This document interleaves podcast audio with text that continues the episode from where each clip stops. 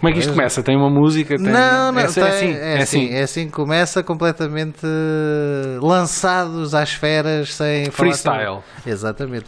Então, portanto, Daniel Louro, Olá, muito prazer. mais uma vez comecei por portanto, é uma, uma É uma muleta. uma muleta que eu tenho. Mais uma vez, portanto. Ah, e Daniel Louro, videógrafo, Sim. viajante, amante de cinema também, ah, multifacetado, ah, a outra metade do VHS com o Paulo César Uhum. Fajardo. Já cá esteve, episódio 1 do, do, do Café Central. Sou um, sou um convidado atento ao que vocês fazem aqui. Obrigado, isso, obrigado, obrigado.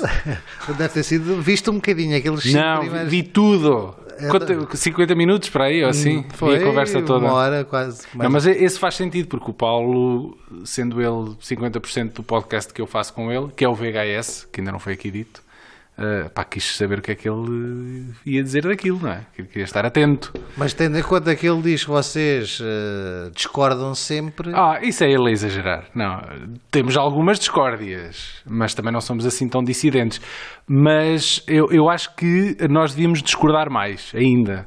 Porque isso é que funciona, não é? Se tivermos duas cabeças num podcast e se as cabeças discordarem, a conversa fica mais fixe, não é? Uhum, pois há, que Eu acho que sim. aquela batalha. Claro. Mas ele dizia que eh, o podcast nasce exatamente das vossas discussões em casa, não é? Sim, sim, sim. Eh, Mas, mas ele exagerou um bocadito, eu acho. Nós não discordamos assim tanto. Discordamos às vezes, mas, hum, epá, mas se calhar é melhor as pessoas ouvirem e perceberem o que é que, qual é a nossa dinâmica, é? Co- Acho, que- a- acho que o Paulo ah, ele tem um conhecimento de cinema muito profundo que vai até ali a meados dos anos 90. Ah, eu, eu não sei se colmato o resto, não é? mas acho, acho que o facto de nós termos às vezes sensibilidades e, e às vezes tipos de cinema diferentes que costumamos assistir ajudam a complementar e a tornar o podcast mais rico. Pelo menos é esse o nosso esforço. É que seja uma conversa e que ah, seja epá, interessante e que tenha alguma informação útil. Fazemos esse esforço, sim. Ont- Ontem surgiu uma conversa exatamente por causa deste mundo dos podcasts na plataforma Podcasts Portugal, que tanto o VHS Sim. como o Café Central fazem parte. Ahm, e não foi de lá que nos conhecemos, já nos conhecemos há alguns anos, apesar de tudo, não sendo Sim. propriamente. Foi do tipo, em- íamos a passar nos corredores do- do- da plataforma podcast. Ah, estás cá! Pronto, foi um bocado isso. Foi mais ou menos assim. Também estás cá. Ahm, e falávamos eh, que os podcasts são um desafio, né? Eh, porque vocês fazem muito isso por paixão. Sim. E nós somos provavelmente, não somos o podcast mais antigo, mas dentro do nosso género, que é podcast, podcasting de cinema em português, que eu tenha conhecimento, nós somos o primeiro podcast português de cinema, sem vínculos a nenhuma rádio, ou seja, uma coisa que nasceu 100% por carolice da nossa vontade de gravar, de pôr o microfone à frente, daquilo que nós já fazíamos habitualmente. E como é que se Uh, aguenta? sete anos, fizemos agora o nosso sétimo aniversário. Uh, parabéns a nós. Parabéns, sétimo parabéns, aniversário parabéns. uh, Mas como é que se aguenta isso? Como é que se aguenta tanto tempo? Porque, apesar de Sim. tudo, vocês têm algumas visualizações, Temos um- tiveram alguns muito bons, não é? Com, quando os convidados também. Epá, eu, eu, eu- isto é aquela discussão que normalmente as pessoas, quando começam um podcast, têm muito aquela missão de querer ter muitas visualizações ou ter muitas, muitos cliques e serem ouvidos e serem relevantes. Isso normalmente é um, é um mau início para um podcast, porque, porque eh, os podcasts, se nós somos anónimos, se não temos uma, uma base de fãs como as figuras públicas normalmente têm, o início tem que ser devagar, não é? tem que ser passos lentos. Uh, e a única forma das coisas sobreviverem, em nosso caso chegarem a 7 anos, é, é fazermos isto primeiramente para nós, porque gostamos de fazer isto. Epá, e por acaso gravamos e pomos online. É um bocado esta a filosofia. Ah, e esses sete anos. Conta como é que era a realidade. Os podcasts. Ah, não não havia anos? quase nada. É verdade, não havia. não- Ah, nem nos em Portugal, Unidos. em Portugal. Isto Mas começou, isto começou precisamente porque eu comecei a ouvir um podcast ah, internacional americano que era o How Did This Get Made? Um, que é um- precisamente um podcast onde vão buscar filmes maus, iam buscar filmes maus e desconstruíam aquilo. Filmes conhecidos, mas que foram enxovalhados pela crítica ou pelo público e eles faziam ali um bocadinho de sátira à volta daquilo. E eu pensei, epá, isto eu já fazia com o Paulo, mais ou menos. Nós, houve ali um período da nossa vida que nós vivemos juntos, quando estávamos na universidade, éramos nós mais dois colegas de casa, portanto era a festa da mangueira na- lá dentro daquela. Enfim, pronto, a universidade, um gajo atura muita coisa quando está na universidade. Uh, e nós à noite muitas vezes fazíamos isto, que era ir à internet, sacar o, o pior filme que nós nos lembrávamos de ter visto. Não, ele não faz, ele não faz, não faz ilegalidades, não. Eu, Sacávamos, alugava, eu não disse, alugava, exatamente, alugava. eu não disse por onde é que se sacava, nem de que forma, não é? Pronto, adquiríamos os filmes e fazíamos este exercício que era ver os filmes e destruí-los enquanto os víamos. Uh, isto pode parecer muito estranho para, para, para muita gente, ver filmes maus de propósito, mas pronto, é pá, há quem se meta na droga, nós fazíamos isto. E, epá, e era, um, era um exercício que me dava muito de fazer. Uh, primeiro porque nos punha a falar de cinema e depois porque. Epá, porque era, era quase uh, arqueologia aquilo que a gente fazia, ir lá aos, descobrir filmes antigos, filmes exploitation dos anos 70, anos 80, coisas mesmo muito terríveis. E achar, eu achei que aquilo podia ser interessante transformar aquilo que nós fazíamos ali mais ou menos num podcast. Eu já ouvi alguns, não conhecia nenhum do género em português, achei que que ia ali fazer uma coisa fixe. Uh, nunca se tornou um podcast muito conhecido, uh, mas, mas acho que dentro do nicho de pessoas que escrevem e que falam de cinema na internet e nas redes sociais, nós já temos. Já temos ali já, já uma bandeira posta e já, já, já, acho que já somos uma referência para, para, para algumas pessoas, o que é fixe. Uhum. Isto é, sem parecer muito vaidoso, mas pronto. Até porque uh, Portanto, vocês vão, vão para um género que, não é o mainstream, até por isso é o nicho do Exatamente. nicho do nicho quase. É? Nós, e nós, inicialmente, o nosso objetivo era ir buscar filmes estranhos e filmes pouco conhecidos. Uh, mas depois começámos a perceber que, que, era muito limitativo e que tínhamos que ir também buscar os filmes que uh, foram importantes para a nossa geração. Um, e aí começámos também a ir falar sobre filmes mais, mais conhecidos e não, não ser só os filmes estranhos. Mas ainda assim é muito. É, é tendencialmente é muito para ficção científica, terror, uh, período dos anos 80 e 90, é, anda, anda ali muito nesse, nesse, nesse, nessa área. Hum. Agora, uma coisa que eu acho que nós uh, começámos a fazer e que tem sido também muito interessante foi, para além de trazer convidados que fazem parte da blogosfera do cinema, uh, que escrevem sobre cinema em Portugal, começámos também a, a, contactar atores, realizadores, argumentistas, malta que tenha trabalhado em grandes filmes, uh, pessoas que à partida já não estão muito ocupadas não é, no, na, na indústria e que possam ter a, a possibilidade de, de, de, serem nossos convidados no nosso podcast. E isso tem acontecido desde há uns anitos para cá, dois ou três anos para cá, que é trazer malta que trabalhou nesses filmes eh, para conversar connosco e nós juntos fazermos a festa a falar desses clássicos do cinema. Clássicos do cinema underground, mais ou menos. Por aí. E o que é que. Qual é o prazer que dá? Consegues escrever?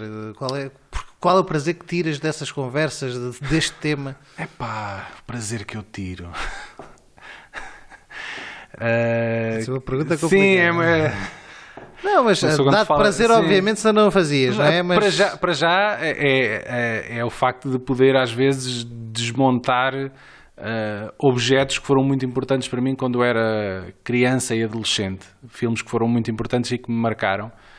Uh, e, e, tentar ver o outro lado, né? Pessoas trabalharam lá e, e e, e, é engraçado perceber às vezes que muitas dessas pessoas que, que falam, uh, que trabalharam nesses filmes, são pessoas que, que, só com o aparecimento da internet é que descobriram que existia uma legião de fãs dos filmes deles, uh, uh, que gostavam dos filmes deles e que, que, passado estes anos todos, deram uma nova vida a filmes antigos que estavam assim um bocado esquecidos. E, e, eu acho que isso também explica um bocado porque é que há tantos remakes e, e sequelas e reboots agora a acontecer de grandes clássicos do cinema também é muito por causa disso, porque a nossa geração, entretanto, cresceu e é adulta e de repente estamos-nos todos a lembrar uh, dos filmes que víamos quando éramos pequenos um... É com a história do Star Wars, ou seja, que, quem hoje tem o poder de compra para comprar, para Eram os putos da altura, não é? é exatamente. É isso, é? Com os carros passa-se um bocadinho a mesma coisa, não é? é? Aqueles, claro, o Mini, a 4L, agora que podem, ah, Sim. vou comprar a 4L que era uh, o carro do meu avô, é um bocadinho é. esse fenómeno, não é? E, e, epá, isto, e é isto que eu, é isto que me dá mais gozo no, no podcast, é precisamente ir eh, desmontar, é, é um bocadinho explorar, escavacar a nostalgia, as coisas que eram importantes para nós quando éramos pequenos, agora sobre uma ótica mais adulta e acho que é fixe. E temos tido, estou-me assim a tentar lembrar de, de convidados relevantes. Olha, o Uva Ball. O Uva Ball, sim. O Fajardo adora o Uva Ball, que para quem não sabe é um realizador alemão que é infame por causa dos filmes que faz, que são todos filmes completamente arrasados pela crítica. É tipo o Ed Wood da atualidade. É. Epá, mas uh, uh, deixa cá ver. Um, Agora, Mas tu abriste duas, duas portas que acho que são interessantes. De... Para já, uh, quais são as tuas referências em termos de cinema? Tens assim alguns filmes que. Opa, Spielberg. Uh, eu sempre que começo a pensar no quais foram os filmes mais importantes para mim, eu apanho uma. uma, uma opa, são imensos do Spielberg, desde do, do, dos Salteadores da Arca Perdida do Indiana Jones, o Parque Jurássico, uh, o ET. Um, são assim uh, os encontros imediatos do terceiro grau, por exemplo, que é um filme que eu gosto muito. Portanto, o Spielberg teve aqui um peso muito, muito importante na minha formação como cinéfilo. Uhum. Os Zemeckis também, apesar de. Também, também o, o, o, Regresso ao Futuro é muito importante, sim. Mas, é pá, pronto, resumidamente, é muito Spielberg. Se não é Spielberg, são filmes que de alguma forma andam na onda dos filmes Spielberg. Uhum. Um, é, por aí. Opa, eu, eu adorava filmes de aventura, de ficção científica. É isso que me difere um bocadinho do Paulo. Fala-se um bocadinho mais para o microfone, há aí qualquer coisa que está. Som, ah, teste. É Falei isso? no Paulo, isto foi logo ah, à vida, não é? Ok. É, é isso que me difere um bocado do Paulo. O Paulo era um, um puto que via filmes de porrada, não é? E aqueles filmes de, de ficção científica chunga. Eu era mais Spielberg e filmes de, de aventura e também ficção científica, mas eram coisas se calhar um bocadinho mais, mais assim mais a puxar para a fantasia Uhum. E o Paulo era mais filmes porrada. Pronto. É. O Paulo é uma, uma, pessoa mais básica, eu sou mais intelectual. ele, vai, ele vai gostar. Ele vai adorar de ouvir isto. Vai, uh, porque, por acaso, tu falaste de alguns que também são referência para mim, né? o Regresso ao Futuro, obviamente, sim. não dos, deste caso dos Zemeckis, mas os Indiana Jones, obviamente. Sim. Uh, o, eu gostei até dos mais recentes do Spielberg. Um, pois, o do... Spielberg é... Mas eu gosto. É, há muita gente que desfaz o filme do. aquele com aquele miúdo. Uh, o AI, acho que o é AI, sim, é, sim, sim, também gosto, é, também gosto. desse filme, acho que muita gente desfez um bocadinho naquele. Na, o Spielberg ali era da altura, quando entraram os anos 2000. Para aí temos a lista de Schindler, não é? Sim, sim, mas esse é de 93. Uhum. Curiosamente, no mesmo ano, Steven Spielberg faz provavelmente dois dos filmes mais importantes da carreira dele, que foi Parque Jurássico uhum. e A Lista de Schindler não tem nada a ver um com o outro, pois. são filmes muito diferentes e ele fez realizou-os no mesmo ano. Isso é como aquela história da Sandra Bullock que no mesmo ano ganhou o Oscar e o Rezi. O Rezi. Mas isso é, é, muito, é mais frequente do que a gente pensa. É, é, é costuma, costuma acontecer. Uh, eu, eu lembro-me numa entrevista do Spielberg dizer que estava, uh, já estava em produção da lista de Schindler e andava a correr para um estúdio, estava a filmar na Alemanha ou na Áustria, agora não me lembro bem onde é que eles filmaram aquilo acho que se calhar foi na Áustria, foi na Europa, foi alguns na Europa Central. Um, e, e, ele andava todos os dias à noite a correr para um estúdio para ver as, as, as, as, imagens que tinham feito, que tinham filmado o Parque Jurássico uns meses antes e a realizar à distância hum. com a malta dos efeitos especiais e dos efeitos de som. Ele disse que foi das experiências mais bi. Uh, bizarras, bizarras e, e, e bipolares que ele teve à tarde estava num campo de concentração a filmar uh, soldados nazis a matar judeus e à noite estava uh, a fazer uh, a fazer dinossauros basicamente, basicamente. que é muito estranho mas pronto não mas é essa ou seja, um realizador consegue ter, digamos, essa variedade de temática, sim, sim, essa, sim, essa visão. Agora passa-se um bocadinho né, com, com, o Todd Phillips, né, por causa da história do, do ah, Joker, não é? Sim, sim, sim. E estamos a falar do homem que inventou os hangovers. Mas não foi ao mesmo tempo. Sim, pronto. E nós também temos o caso daquele tipo que escreveu. Uh, epá, foi agora. Qual, espera aí, deixa-me ver se me lembro. Agora deu uma branca. Foi o tipo que escreveu uh, umas comédias muito parvas não, Adam Sandler. Não, não, não. Acho não. Que, supostamente ele teve agora aí uns filmes eh, Sim, mais sérios. Mais sérios. Epá, não me estou não me hum. a conseguir lembrar, mas é um argumentista que fez a vida toda dele a escrever comédias tolas uhum. e de repente escreve, escreve assim um filme uhum. incrível de, de, um dramalhão. Chama-se Craig Mazin, ou Mazin, uh, e ele escreveu o Hangover, uh, pá, o 1, um, o 2, escreveu o 2, escreveu o Identity Theft, que é outra comédia, Uh, escreveu o Scary Movie 4 e o Scary Movie 3, por aí fora, enfim, hum. só comédias. E este ano escreveu Chernobyl. a série. pronto. A série, hum. a famosa série do Chernobyl. Uh, ah, pronto, é um daqueles casos de pessoas que hum. toda a vida andaram a fazer uma coisa de um género e se calhar foram um bocado desacreditados, depois dando-lhes uma oportunidade de escrever uma coisa mais séria e, e, brilham, não é? Isso é muito fixe. Mas, portanto, estavas a dizer, toda esta paixão pelo cinema acabas por ir também filmar, né? És videógrafo. Sim. É, explica um bocadinho como é, Opa, como é que fazes. Eu, eu, eu tirei o curso de comunicação social. Uh, e, e, na altura andava um bocado indeciso, sigo isto do jornalismo, se não sigo, uh, mas por, muito por causa do cinema e porque sabia que muito provavelmente não iria trabalhar em cinema, muito pouca gente trabalha em cinema o tempo inteiro, pelo menos em Portugal. Uh, tive que, comecei a imaginar que devia fazer uma coisa mais ou menos relacionada e comecei a pensar na televisão e, e, depois comecei, fiz um estágio, fui fazer um estágio para uma televisão online que era a Oeste TV, que já não existe, uh, e tive lá uma série de anos e, pá, e lá e fazia tudo e mais alguma coisa. Filmava, editava, escrevia, uh, enfim, fazia tudo e mais alguma coisa porque aquilo era um meio pequeno e nós tínhamos de ter claro. pau para toda a obra. Pá, e foi aí que eu comecei a, a filmar a sério assim, as, as, primeiras coisas e os primeiros trabalhos. E, e, e ainda fiz mais. Trabalhei em mais algumas empresas liga, sempre como câmara, operador sempre ligado à imagem. Uhum. Epá, mas agora, agora percebi que, que se calhar consigo fazer isto a título pessoal e ser freelancer e trabalhar em vídeo é o que eu faço agora a uhum. maior parte do tempo, sim. E em termos de cinema, é uma área que... Nunca fiz nada assim muito próximo de cinema, é verdade. Mas gostavas, é? Gostava, sim, gostava, mas nunca, nunca aconteceu. Uhum. Se houvesse um filme que gostasses de ter trabalhado, qual é que era? O quê? Um filme, trabalhas num filme. Uh... Que, que exista. Sim, sim, que exista. Epá, eu no outro dia apanhei a dar na televisão uh, aquele filme do Mel Gibson que é passado no, no, no na América Central ah, no o tempo do Apocalipse, exatamente.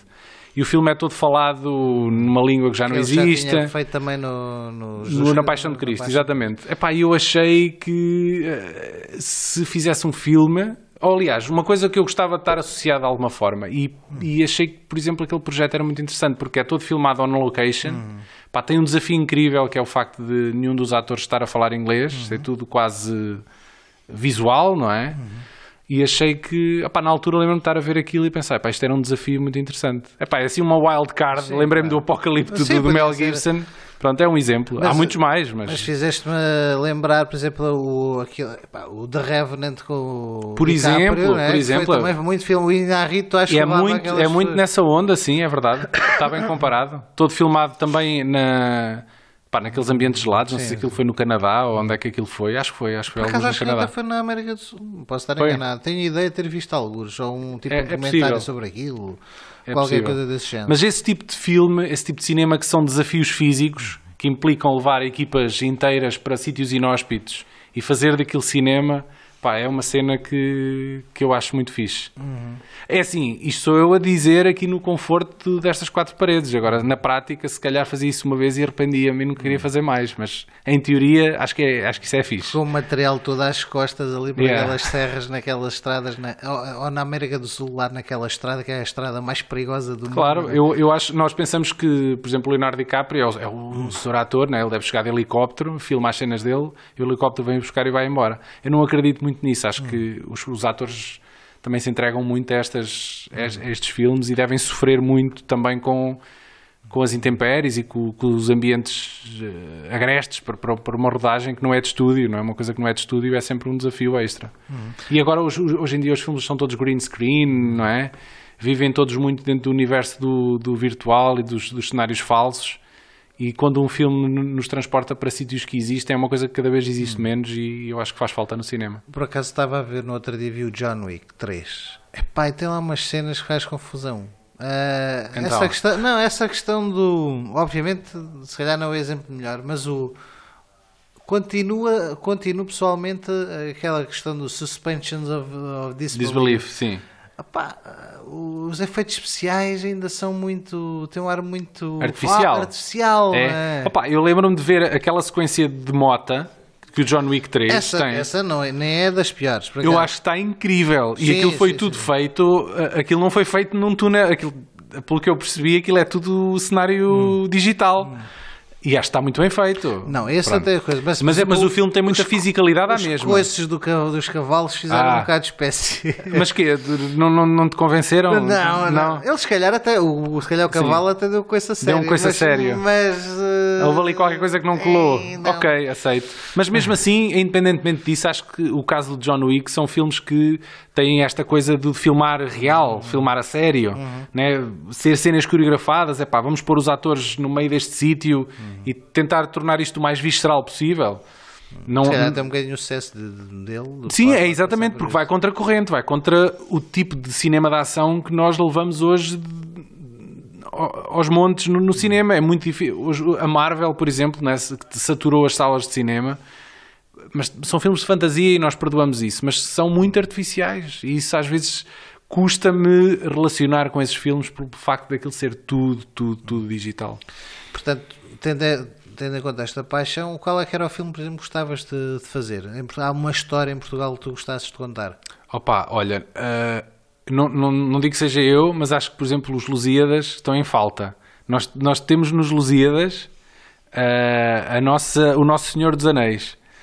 Uh, percebes? Sim, sim, sim. Tem, tínhamos entender, ali material para fazer uma saga incrível que nem precisava de ser uh, realista, na medida em que aquilo tem tanta fantasia, não é? Uhum. Pá, alguém devia pegar nisso. O problema é que para se fazer bem era caro, era uma coisa pois. muito cara e nós sabemos que os nossos meios não são os, os melhores, mas é pá, os Lusíadas estão ali à mão de semear. Se calhar é o mais fácil, que é também também muito bom, Sim. acho muito cinematográfico, que é a peregrinação. Aliás, faz-me falta uma, uma versão da peregrinação em português atual. Não sei se existe, também não, não, procurei, mas, mas a peregrinação também, aquela história do Fernando Mendes Pinto, muitas coisas que as pessoas pensavam que era treta e que ao fim destes anos que se prova chegou... que é verdade. Ah, opa, mas, sim. por exemplo, a história do, dos pescadores que pescavam com, com aves. Toda a gente dizia que o homem era maluco. E de uhum. facto no Japão existe lá uma zona que os pescadores pescam com os pelicanos. Acho que são pelicanos que eles pescam.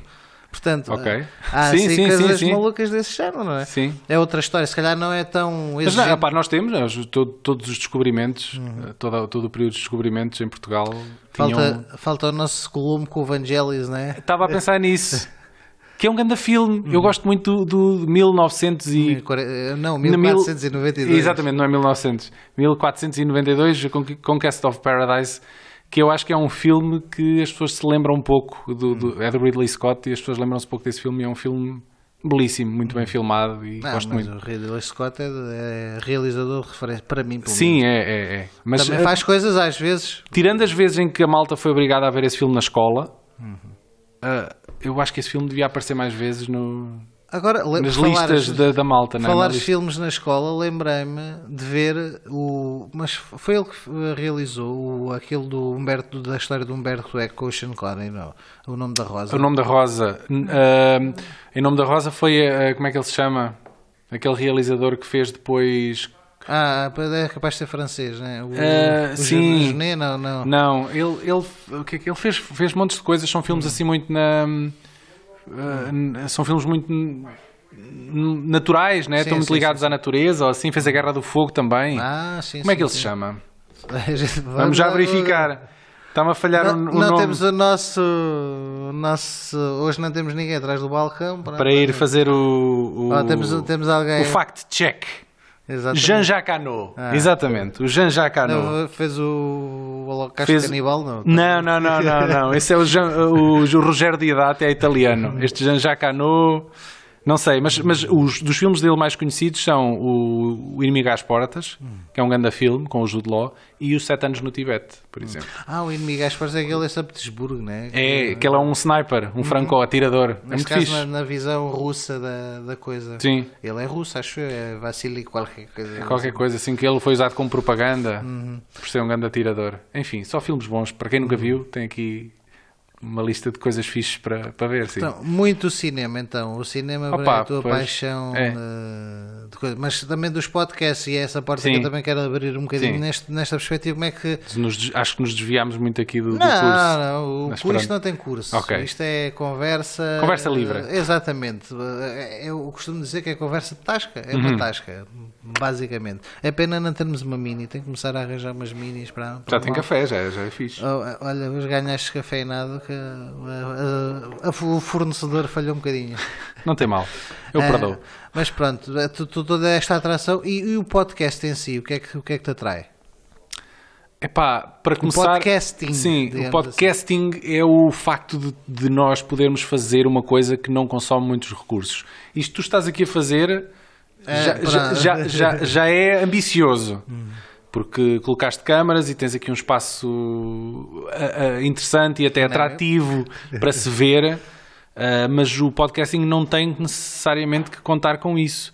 Uma pessoa com um microfone pode fazer um podcast e isso é a parte mais fixe, é a praticalidade da coisa, de se poder fazer conteúdos sem estar a pensar muito na, na, no aspecto visual da coisa. Embora todos os podcasts, ou a grande maioria deles, pense em, sempre em existir de alguma forma online, não é? Uhum. Uh, e serem filmados muitos deles, mas não, não tem que ser. Não é, tem que ser. A, a, difusão é, ou melhor, a internet, a, a, facilidade da difusão foi o que. Sim. E, e eu, é, é, a vantagem da rádio no geral. Antigamente falava-se muito nas. Havia as rádios pirata, não é? Uhum, em que qualquer pessoa no, numa é, garagem numa garagem. Uma analogia engraçada. É, uma garagem fazia, fazia uma. montava uma rádio e passavam os discos e quem quisesse podia ouvir aquela rádio pirata que era uma espécie de, epá, era uma incubadora excelente para as pessoas uh, colocarem conteúdos cá para fora sem compromissos. Uh, uma vez que as rádios piratas já não existem, pá, existem os podcasts, que é a versão das rádios piratas de antigamente. É, é uma analogia muito, é. muito interessante. E os copywriters ainda não andam em cima dos podcasts, portanto a malta até pode é, fazer YouTube, música. No YouTube. No YouTube, é, sim. sim. Eu estou a falar em podcast. Aliás, em YouTube, tive, YouTube é, outra, é outro campeonato. Eu tive, eu tive um, logo um aviso por causa tive, tivemos um convidado que é músico que tocou uma música, só que e aquele logo, reconheceu, mas ele tocou aqui, tocou tipo acústico, sim, exatamente, com a guitarra e aquilo de tetou, é? logo, pá, uma, e uma música de 1920 e yeah. das quantas. Mas pronto, eles até ver, eles agora andam um bocadinho mais comedidos no YouTube, não é? Hum. Uh, o que eles fazem é dizer, atenção, esta música não, não é vossa, hum. nós percebemos, nós topámos isso só não podem é rentabilizar o vídeo, não é? Pronto, mas ele pode rentabilizam continuar. eles, a questão pois, é rentabilizam essa. eles. Supostamente depois o dinheiro vai lá para quem é dono dos direitos. Ah, até parece uma solução equilibrada. É isso, é isso. Parece... Não me parece má ideia. O problema é que depois pessoas que tocam guitarra à frente da câmara são apanhados neste filtro. Mas, mas, pronto, nada é perfeito. o sistema não é perfeito, não é? Não, eu podia eventualmente ter eh, reclamado, mas pronto, também não vale Sim. a pena, não vale a pena. Sim, é verdade. Uh, e, e o podcasting um... Nós, já agora deixa-me contar, no, nós tivemos há pouco tempo uma reclamação muito interessante, chata, mas, mas interessante, que foi, nós fizemos um podcast sobre uh, aquele fenómeno uh, que aconteceu nos anos 90 da Alien Autopsy. Ah, Para quem sim, não está recordado, exatamente. em meados dos anos 90 uh, eh, apareceu um vídeo de uma alegada autópsia a um extraterrestre e as televisões em todo o mundo difundiram aquilo com debates televisivos a, a, escrutinar e a tentar perceber se aquilo era real ou ficção. Um, e nós, uh, entretanto, a malta que fez o vídeo já, já veio a público uh, assumir que aquilo foi um, um, um vídeo fake uh, que eles fabricaram. Teoria da conspiração diz logo, não, não, eles agora foram ameaçados. Mas eles foram espertos, eles disseram que fizeram aquilo baseado num filme real que eles viram só que o filme estava tão degradado que eles não o conseguiram recuperar. Ah, então o que eles fizeram foi uma reconstrução. Foi uma reconstrução. Então assim, imitaram tudo o que viram no vídeo num vídeo falso. Foi a desculpa deles agora. Parece que me lembro do José Rodrigues do Chat a Exatamente. Mostrar, mostrar esse filme. Noite mítica na televisão portuguesa uh, com o professor Pinto da Costa. Enfim, nós, nós temos um episódio inteiramente dedicado a esse episódio genial que eu acho muito fixe. Uh, e nós tivemos como convidado o tipo que fez, como convidado no podcast, entrevistámo-lo, o tipo que fez o boneco o boneco que nós vemos na, na, na, mesa. Pronto, ele era técnico de efeitos especiais, na altura foi convidado por um amigo e aceitou o desafio e fez aquilo, pronto. Uh, e o tipo, e ele continua a defender que existe um vídeo real. Ele é uma das pessoas que defende pois. que existe o vídeo real. Ele diz que o viu. Diz que o viu e que tentou fazer o, o, o boneco dele, não é? baseado no que viu no vídeo. Entretanto, nós recebemos uma denúncia ao, à nossa entrevista que nós publicámos no, no, na nossa conta do YouTube por um dos realizadores do, do filme, do suposto found footage, a dizer que aquilo é uma aldrabice pegada e portanto, nós não temos o direito nenhum de publicar aquela entrevista porque continuamos a disseminar mentiras e não sei o hum. quê. Então, eh, enfim, o vídeo foi apagado, eu tive que reclamar e dizer que não, senhor, nós é só uma entrevista, nós distanciamos-nos disso. Não, não, é, quem assume enfim, as suas. Pronto é. Mas levámos esta a denúncia de um dos realizadores, de um dos gajos que fez aquele filme, a, a, a condenar a crítica ao nosso podcast a, a pôr aquilo abaixo, porque estamos a disseminar mentiras, segundo ele. Vocês têm, de facto, alguns ouvintes muito interessantes, então. O realizador. Não sei, ele provavelmente, provavelmente é daqueles tipos desocupados. Então vai para o YouTube, ora deixa-me cá ver o que é que andam a publicar a respeito da Alien Autopsy. E o nosso deve ter aparecido. Pronto. E eu acho que ele nem se deu ao trabalho de ver. Achou que o nosso era mais um dos mil vídeos conspiracionais que há no YouTube. Achou que era mais um, provavelmente. Nem, nem, se deu ao trabalho de ouvir, porque se eu visse aquilo, percebia que aquilo era uma entrevista e nós estávamos perfeitamente hum. distanciados claro. de qualquer posição em relação àquilo. Hum. Fazes algum tipo de preparação? Ou seja, vais estudar? Porque eu, no, digamos, no VHS é um bocadinho, tu é, às vezes é um, é um bocadinho dá o contexto, né? O Sim. já dá mais às vezes assim o folclore, não é? Sim. E tu um bocadinho mais o contexto, assim um bocadinho mais a introdução. Sim, é? eu, eu gosto, é assim, isto aconteceu assim naturalmente, não tem que ser assim estanque. Se o Paulo claro. quiser assumir essa parte em algum podcast, ele fala muitas vezes quando são coisas das quais ele está muito mais informado que eu, ele é que é o, ele é que é o professor académico ali naquele episódio, ele é o académico daquilo e nós revezamos um bocado isso. Agora, eu, eu gosto sempre de fazer uma introdução e dar ali um plano de arranque e mostrar um bocado o contexto daquele filme ou daquela história antes de começarmos a falar, sim. Uhum.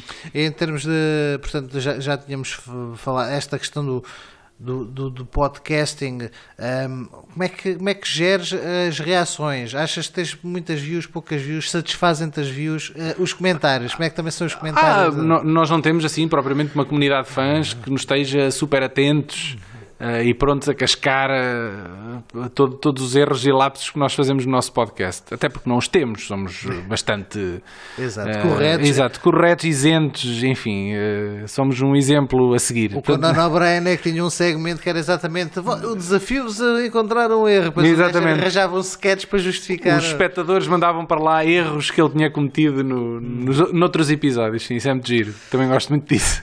Há tempos ele fizeram uma correção que ele, ele faz, faz uma fala do Flanders, dos Simpsons, uhum.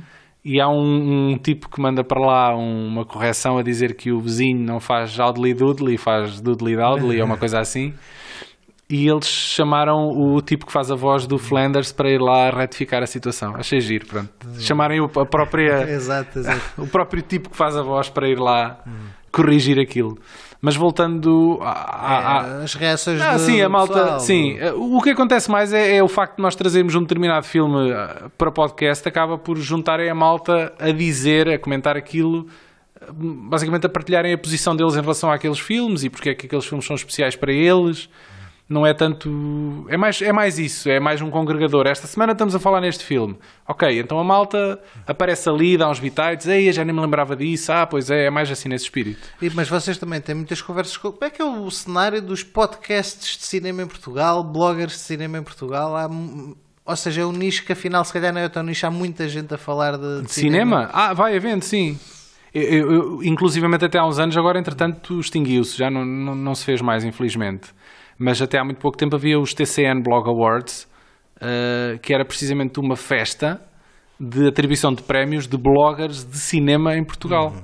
E aquilo era, era muito fixe. Uhum. Nós chegámos a gravar um episódio num, de, num desses eventos, num desses encontros, nós gravámos um episódio em direto, versado ao filme Masters of the Universe.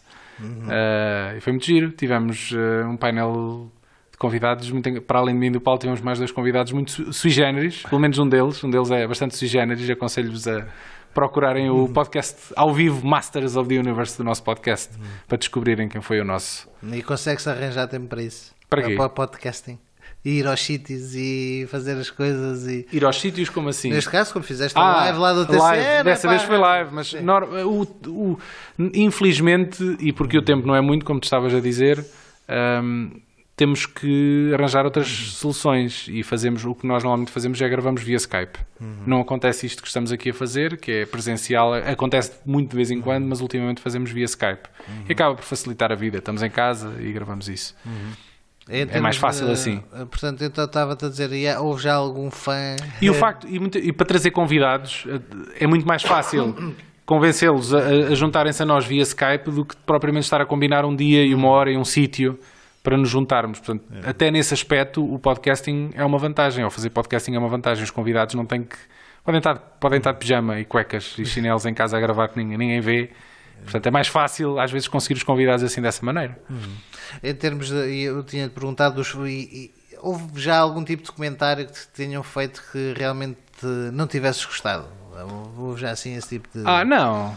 Que eu me lembro, não. Não houve. Não sei, já houve um, um, ou, dois, um ou dois episódios nós, por exemplo, falámos com o miúdo o filme Avatar, não, o Avatar não, o Last Airbender, uh, do, do M. Night Shyamalan, baseado na, naquela série de, de animação que é o Avatar, Sim. só que o filme teve que levar outro título porque o James Cameron já tinha abocanhado o título Avatar para, um, para outra coisa, que todos nós sabemos.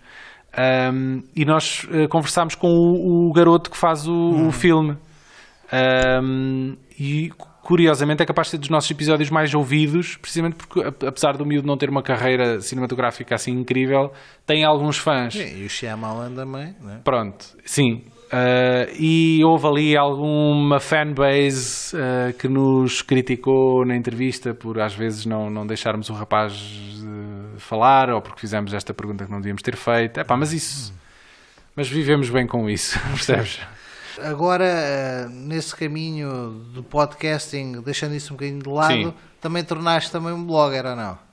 Não. Blogger não diria, se calhar Instagrammer. Pode ser assim? Pode ser, pode Estás ser. Estás a falar no, no, The World is a Set, Sim, é? que, até aliás, tendo em conta que nós já tínhamos falado do cinema e do VHS outra Sim. vez, até. Ainda, até anda sempre de mãos dadas, eu não saio da cepa torta, é cinema para cá ou para lá de alguma forma. Portanto, isto é mais outro, outra coisa. É, é, já o trabalho, é o, os hobbies também, é, mas fala num bocadinho. Eu sou, eu sou uma seca, não, não tenho nenhum passatempo espetacular como fazer kitesurf ou uma coisa assim, não. Pá, é isto. Tens sempre tempo, tens, faz o, blog ou o podcast lá em cima da prancha, assim com Olha, aquele selfie stick. Nós já gravámos episódios do podcast a andar de carro. Então, tá Nós tínhamos que fazer uma viagem eh, longa, acho que íamos para o Alentejo.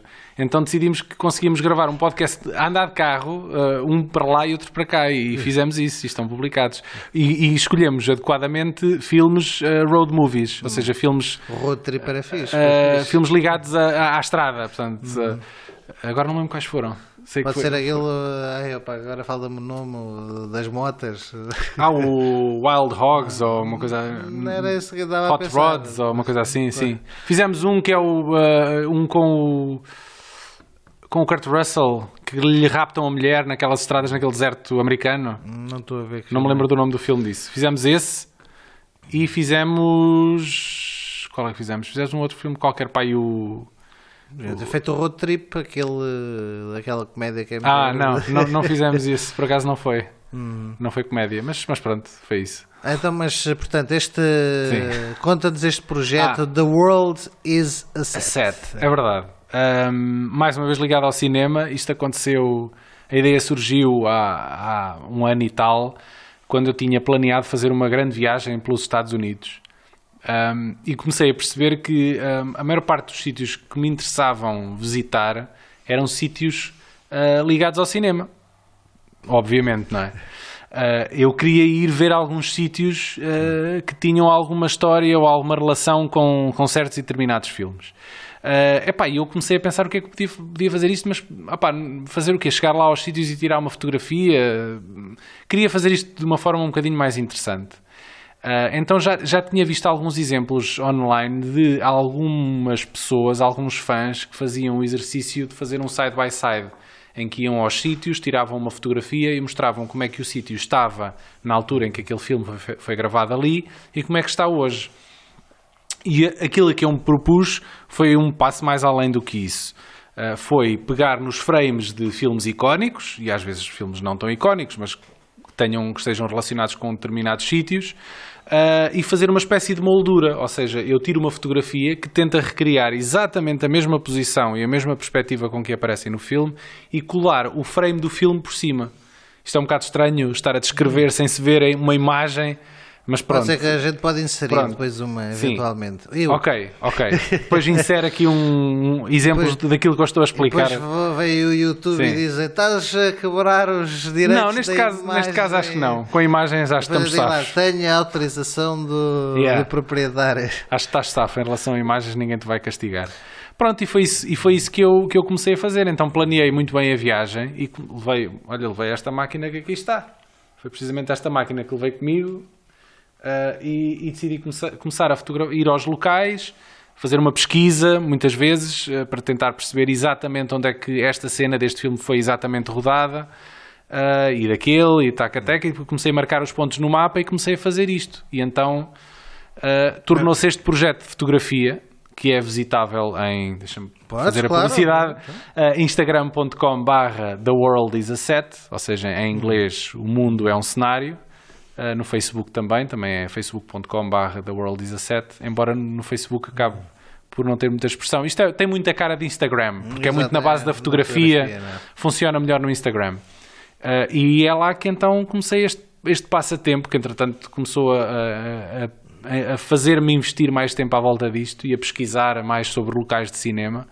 Uhum. Uh, epá, e acho que é um exercício giro e acho que, acho que é interessante, até porque eu para além do local, tento contar um bocadinho uma história, uhum. tentar dar ali um bocadinho o contexto de, de, que sítio é aquele, porque é que foi gravado ali, uh, quais são as diferenças entre o sítio real e o que aparece no filme. Um, às vezes, tentar, se, se, acontecer eu falar com alguém que mora ali perto, tentar perceber uh, o impacto que aquela cena teve, o facto de ser gravado ali, que impacto é que, que aquilo teve ali naquele sítio tento fazer um bocadinho, contar um bocadinho uma história para além da, da, imagem, que eu acho que as imagens têm muita força. O facto de nós pegarmos ali num, num determinado filme e comparar com o sítio e vê-lo como ele é hoje.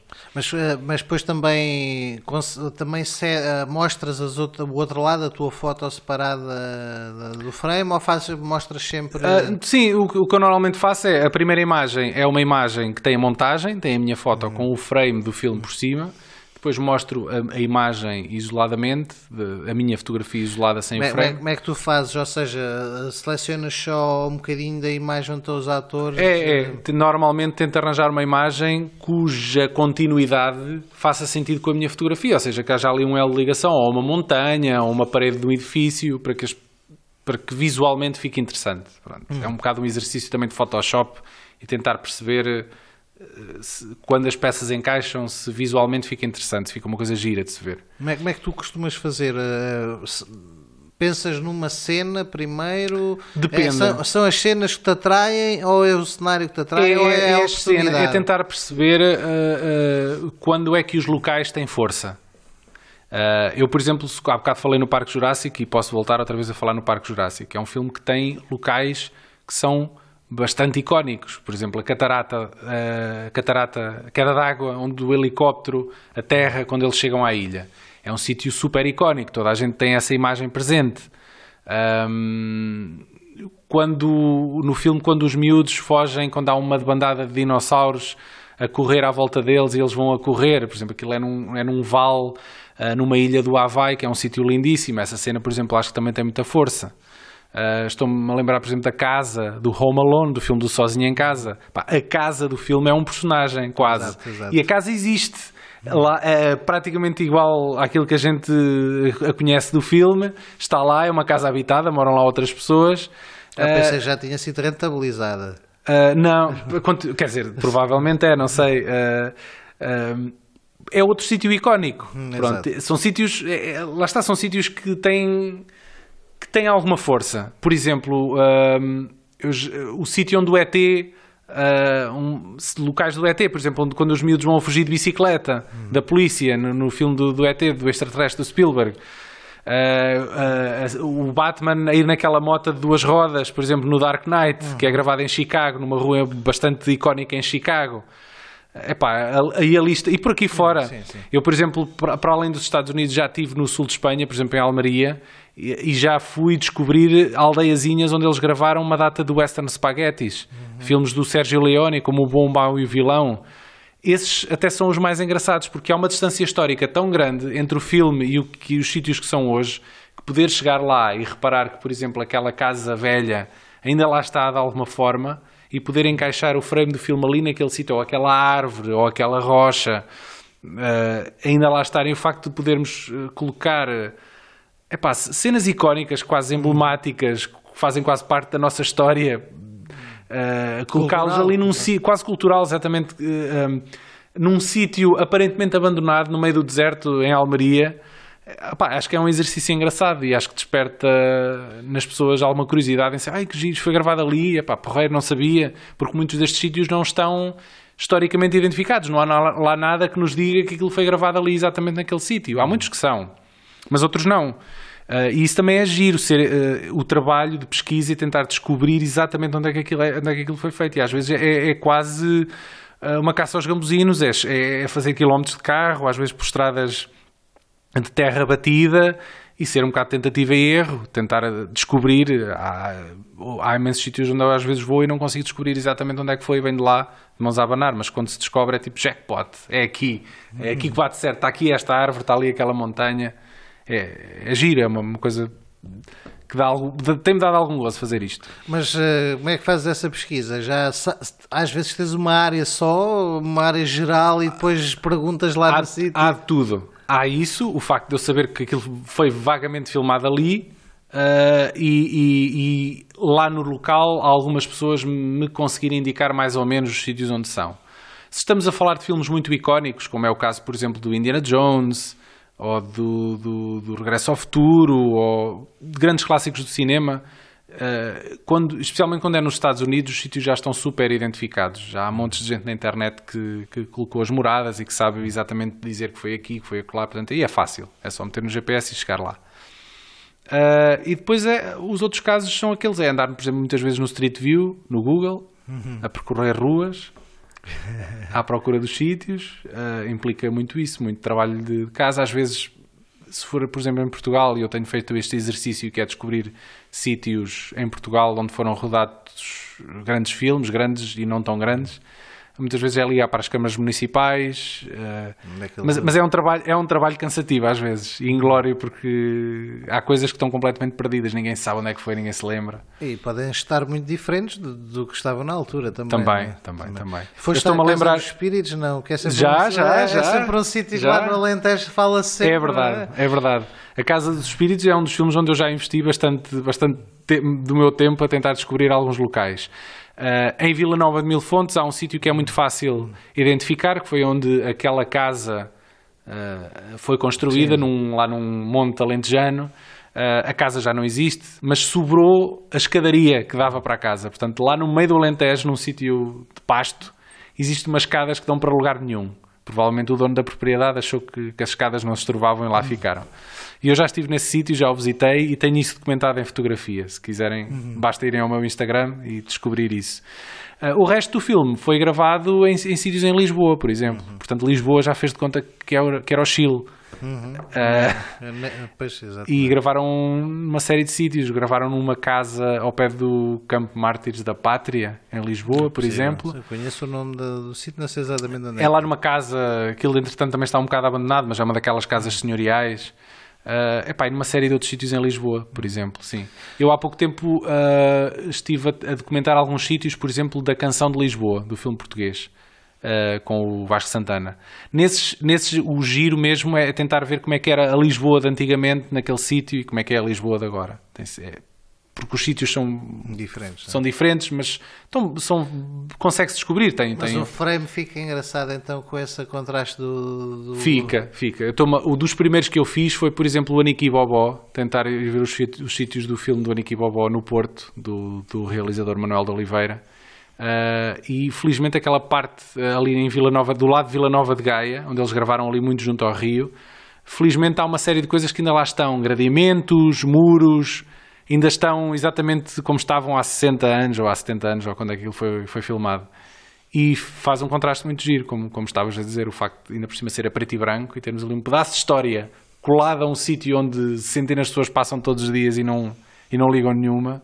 É giro também. E como é que tu fazes essa? Tu imprimes a, o frame e depois. Não, tenta... imprimir, isso era antigamente. Levo num tablet, levo num tablet a fotografia uh, e depois chego ao local e é um bocado aquele exercício de estar ali com a fotografia ao lado e, e, ver o local e tentar tirar uma fotografia o mais semelhante possível ao que eu tenho na, no frame do filme. Uhum.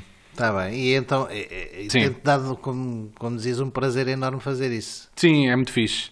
Opa, e o facto disto, uh, entretanto, ter gerado ali um bocado interesse na malta do cinema, entretanto, tornou-se a malta do Instagram, acho que achou uma certa piada a isto. Uh, então tem-me incentivado a continuar. Muito também porque é uma coisa que eu, que eu eventualmente faço, que é se vou a alguma cidade ou se vou passar um fim de semana a um sítio qualquer, lá vou eu fazer aquele trabalho de pesquisa e descobrir que filmes é que foram rodados ali. Uh, e acaba por, acaba por ser um passeio. Eu não, não vou de propósito aos sítios, não, não vou viajar de propósito para fazer isto, mas tento complementar isto com outras viagens e a coisa dá-se. Mas ainda não, não fizeste isso de propósito, então ir a uma... Ir a um sítio só em Portugal. Uhum. Só em Portugal é que fiz isso, nunca viajei de propósito para ir fazer isto. De propósito, ainda. Ainda, ainda, ainda. Quando arranjar um patrocinador ou dois. Uh, onde, é que, onde, é que, já foste então? Desde, desde, vi que acho que não andaste na Ásia também, não? Uh, isso foi agora. Cheguei há três dias, estive no Vietnã, uh, mas estive no Vietnã e no Camboja. No Camboja há um filme muito icónico gravado em Angkor Wat, que é o Tomb Raider, hum. o filme com a Angelina Jolie explorou muito bem ali os, os, templos religiosos de Angkor Wat e fiz o trabalhinho todo de casa e em breve hei de publicar essas fotos no meu Instagram, portanto sigam uh, para ver. Uh, no Vietnã eu ia com a pica toda a pensar que existiam imensos filmes americanos gravados no Vietnã, nomeadamente filmes da Guerra do hum. Vietnã para a minha grande tristeza, descobri que isso não é verdade. A maior parte dos filmes da Guerra do Vietnã ou foram gravados na Tailândia ou foram gravados noutros, noutros países. O que faz sentido, não é? Hum. Parece-me um bocadinho escabroso a América ir filmar filmes da Guerra do Vietnã para dentro de um país que eles andaram a escavacar uns anos antes, não é? Pronto. Hum. Um, curiosamente, há um filme recente uh, que usou e abusou do Vietnã e bem, uh, que é o Kong Skull Island. Ah, não sabia, em que eles filmaram muito uh, no Vietnã e exploraram imagens incríveis no Vietnã. Portanto, esse, esse foi o meu foi o meu grande foco. O grande, grande foco foi esse filme do, do, do Kong Skull Island, que é um filme porreiro. Um, faz parte deste Monsterverse que eles estão a tentar criar com o Godzilla também. Uh, e, é, epá, e eles usam imagens. O Vietnã é um país lindíssimo para se visitar e eles souberam, souberam aproveitar muito bem. E, e, foi um daqueles casos onde eu tive que chegar aos locais e andar lá por minha conta e risca, tentar descobrir exatamente onde é que eles filmaram isto ou aquilo ou aquilo outro, porque aquilo é um país. Uh, as zonas rurais não são zonas muito desenvolvidas, uh, a maior parte das pessoas não fala inglês. Uh, enfim, já, já se está aqui a ver o, o, processo, o processo de descoberta destes sítios foi um bocadinho mais complicado lá. Mas, mas, mas, mas, foi gira mesmo, foi, foi muito fixe. Estava, fizeste-me lembrar de, de, de, um episódio, não sei se é do Top Gear, se é já da, do Gran Turismo, do, com os uhum. tipos, de, que eles foram fazer um desse, daqueles filmes que eles costumavam fazer no fim da temporada, foi exatamente no Vietnã. Ah, realmente. ok tinha, tinha imagens impressionantes do, do país, que Sim. é um país interessante. Aquilo é muito fixe, é. é e, hum, opa, e, e a Long Bay, por exemplo, que é uma zona lindíssima, que aquilo são aquelas montanhas que estão no meio do mar, criam uhum. aquela visão idílica, e eles, para o filme, queriam ter um bocadinho, queriam que o filme sentisse, se sentisse real, e o facto uhum. de se passar numa ilha fictícia, que tivesse muito aquela energia de selva, de ambiente de natureza em estado puro e eles conseguiram isso no Vietnã e é um país que vale definitivamente a pena visitar. E o filme é um cartão de, de visita incrível para o, para o país também. Deixa-me perguntar-te qual é que era então neste momento o filme e loca os locais que gostavas mesmo de ir hum, próximo. De visitar? Sim. Olha, gostava muito de ir à Nova Zelândia. mas isso tem sim, senhor, muito, muito Senhor dos Anéis, sim, é verdade. Uh, mas este tem que ser com calma, porque ainda agora estive no Vietnã e isto, os fundos não são ilimitados, não é? E, e, a Nova Zelândia é literalmente do outro lado do mundo. São os nossos antípodas, mas gostava muito de ir à Nova Zelândia, muito por conta do Senhor dos Anéis. Um, gostava de ir à Islândia, e este é mais fácil, porque é aqui mais perto.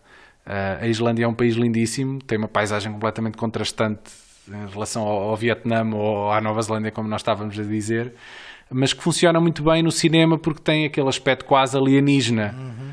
Não é? E, e qual há... é o filme, os, film, os filmes na, na Islândia? Há imensos. Uh, há, há um, um dos Star Wars, o Rogue One, filmou na Nova Zelândia. Uh, não, estava a dizer, desculpa, na Finlândia, na Islândia. Na Islândia, na Islândia, na Islândia. O Oblivion com o Tom Cruise também foi na Islândia. Há uma série de cenas do da Guerra dos Tronos, não é, não é, hum. não é cinema, mas, mas, mas, é, mas é, uma, é quase, exatamente. É uma série que tem, que tem, hum. que sabe, sabe puxar pelo aspecto cinemático dos locais onde filmou. Tem imensas coisas filmadas na, na Islândia também. Há muita coisa na Islândia é um, e é, deve ser um país lindíssimo de se visitar, portanto não é um dos sítios também que eu gostava de ir. Agora, um pequeno à parte, uh, o que é que achaste daquele episódio da, da guerra, ou não viste? Não eras fã da guerra, de, de, de, guerra dos tronos? De, estás a falar de quê? Da conclusão da série? Sim, sim. Estou a dizer da batalha específica, acho que foi filmada na Islândia. Qual? Uh, do, uh, do terceiro episódio. Uh, o epílogo do. Estás a falar daquela batalha enorme toda na, no escuro? que a malta andou a cascar na batalha por, Sim, por não se ver nada. Não, não foi, não foi na Nova Zelândia. Não, na Islândia. Não foi na... desculpa, Islândia. Sim, não foi na Islândia. Ah, okay. Não foi, não. Mas, mas o que é que achaste da batalha? Já, Opa, se achei, achei, aquilo que toda a gente achou. Achei, achei que eles abusaram ali no, no color grading e aquilo ficou se calhar um bocadito escuro demais. Pronto. Uh, mas. Epá, o que é que queres que eu te diga? Já foi tudo dito em relação à última temporada da Guerra dos Tronos, não é? Que aquilo se tornou uma coisa demasiado fan-made.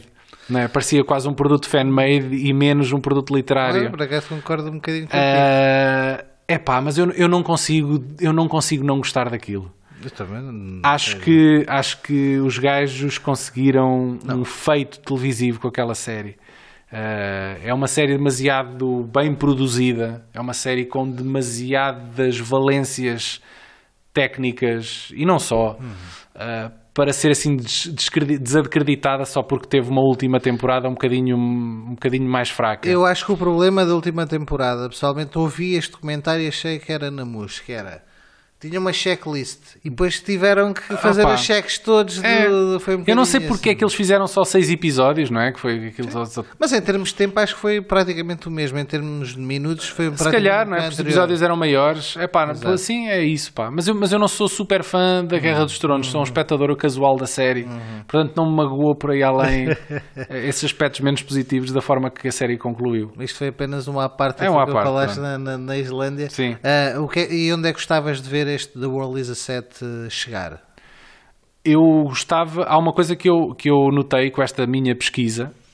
Uh, notei que não há uh, um trabalho uh, exaustivo, exaustivo de, de, locais de cinema em Portugal. Não há nenhum livro, não há nenhum trabalho, algo que consiga reunir isto. Com as pesquisas que já fizeste, já é um desafio é que isso. podes lançar. Entretanto, eu já, eu já tive que pesquisar tanto sobre isto e já tive que marcar tanta coisa e descobrir tantos filmes que foram rodados em Portugal e que às vezes as pessoas nem sabem, filmes até menos conhecidos ou enfim, uh, mas que mereciam se calhar maior atenção da nossa parte pelo facto de terem sido rodados cá, mereciam mais carinho. Uh, que eu acho que há aqui uma lacuna, que é uma espécie de compêndio de locais de cinema em Portugal. Lá fora há muita coisa, é? Mas em português e filmes rodados em Portugal não há. E era uma coisa que eu gostava de fazer. Não digo que seja em livro, mas qualquer coisa que, que, que, eu pudesse reunir esta informação que, que, eu, que eu tenho reunido ao longo deste tempo. Um, epá, era, era uma coisa que eu gostava de fazer. Uma espécie de guia.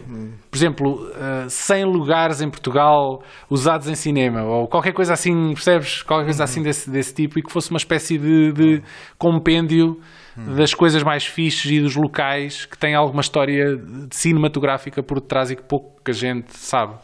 Uhum. Era uma coisa que gostava de fazer, sim. É, tens aí uma, uma ideia. não parece... há, ainda não há. Não, não e se ninguém me passar à frente com a ideia, eu um dia ainda ah, fazer uma coisa dessas. Só a pesquisa que, que eles têm que fazer, com certeza, não é? Sim, já, já, já tenho algum trabalho de, de hum. casa arquivado, feito sobre isto. Hum. Agora era uma questão de, de, alargar esta ideia, expandir isto. Eu lembro, agora falaste dessa questão, a cena dos, dos sets, uh, só vais aos sítios que foram, digamos, exteriores, né? não interessa, por exemplo, os sets de os sound uh, stages, essas coisas assim? Uh, não, não, não interessa tanto, não, não, hum. porque até porque essas coisas normalmente Sim, desaparecem. Exatamente, exa não, mas se também ires aos estúdios, também aos próprios estúdios e se calhar Sim. estar lá, sei lá, um cenário de algum filme. Sim, eventualmente, mas, mas aí, já, aí já é mais complicado. Eu, eu visitei os estúdios da Warner, por exemplo uh, em Los Angeles, quando lá estive.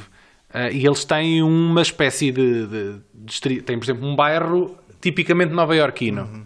Que é usado só para eles fazerem certas e determinadas cenas de exteriores naquele bairro nova-iorquino. Uhum. Mas aquilo está já sofreu tantas mudanças, percebes? Eh, vem um filme que precisa de usar, fazer uma cena de rua em Nova York. Eles não querem ir para Nova York de propósito fazer mas aquilo está constantemente a mudar, percebes que também é muito difícil poder fazer esse exercício de comparação entre o hum. sítio do filme e aquele sítio ali. Uh, não tem a mesma graça, percebes? Não, não, tenho, não tenho pensado nisso em cenários artificiais, tenho pensado em coisas que existem. Em Marrocos está lá do Star Wars, não, é? não foi Marrocos? Não Tunísia. Tunísia. Eles filmaram imensa coisa na Tunísia para o Star Wars, para os primeiros Star Wars. E Acho o próprio Indiana Jones também. Os Salteadores da Arca Perdida tem imensas cenas a fazer de conta que é o Cairo gravadas na Tunísia. Eu digo sempre, toda a gente fala. Eu, eu, o meu preferido da saga é a Última Cruzada, mas. Ah, que foi. Que, foi, que tenho, tenho frames, tenho frames hum. do, da, da Grande Cruzada ou da Última Cruzada, agora não lembro. É, é a Última Cruzada. É uh, na, na, minha página e, e, de ver, que eu já, já estive em alguns sítios onde eles gravaram ali também no deserto de Almeria. Uhum. Portanto, é, The World 17 é um grande projeto, então que tu neste momento, um grande, pronto, é um hobby é, que é, se transformou, é um, projeto, é um dos, é um dos uh, que te, neste momento também te está, está a gastar tempo. Sim. ou a consumir tempo, né? a gastar, é ganhar tempo, né? sim, sim, dizer, sim. Né? é para me enriquecer como pessoa. Portanto, é ganhar, sim. Uh, Isto sou eu a tentar eh, justificar eh, o número de horas perdidas que tive com isto sem qualquer retorno financeiro monetário, não, é? podes ter o reconhecimento. Aí. Vim aqui hoje, não, vim aqui hoje, não, não. caraças. E agora estava a lembrar, sendo tu videógrafo, já tens, olha, para as Lusíadas, para esse ah, mega é, projeto. Já, já tenho o trabalho de location scouting todo feito, não é? Exatamente. É verdade. Uh, agora, uh, só, só para terminar, esta Sim. foi até uma, uma coisa que eu falei com o Fajardo, portanto ouvi dizer que eras um papa concursos. Oh, ele é burro, ele é burro. Não, fui agora a um concurso de televisão, mas eh, e já fui há alguns anos, mas nunca ganhei nada, nunca, nunca trouxe lá um carro, que é a parte mais triste disto tudo. Ganhei zero, já fui ao Quem Quer Ser Milionário, já fui ao L mais fraco, lembram-se do L mais fraco? Uh, já fui àquele concurso da Cristina em que tínhamos que acertar perguntas e entrar para dentro de um, de um sítio para conseguir trazer prémios de lá de dentro. Chamava-se Apanha-me Apanha se puderes. Ah, Apanha se puderes, assim é que é. Uh, e agora foi um concurso recente que estreou na RTP, que é o jogo de todos os jogos, que é uma hum. versão do Ellen's Game of Games, hum. da Ellen DeGeneres. Uh, e também não ganhei nada.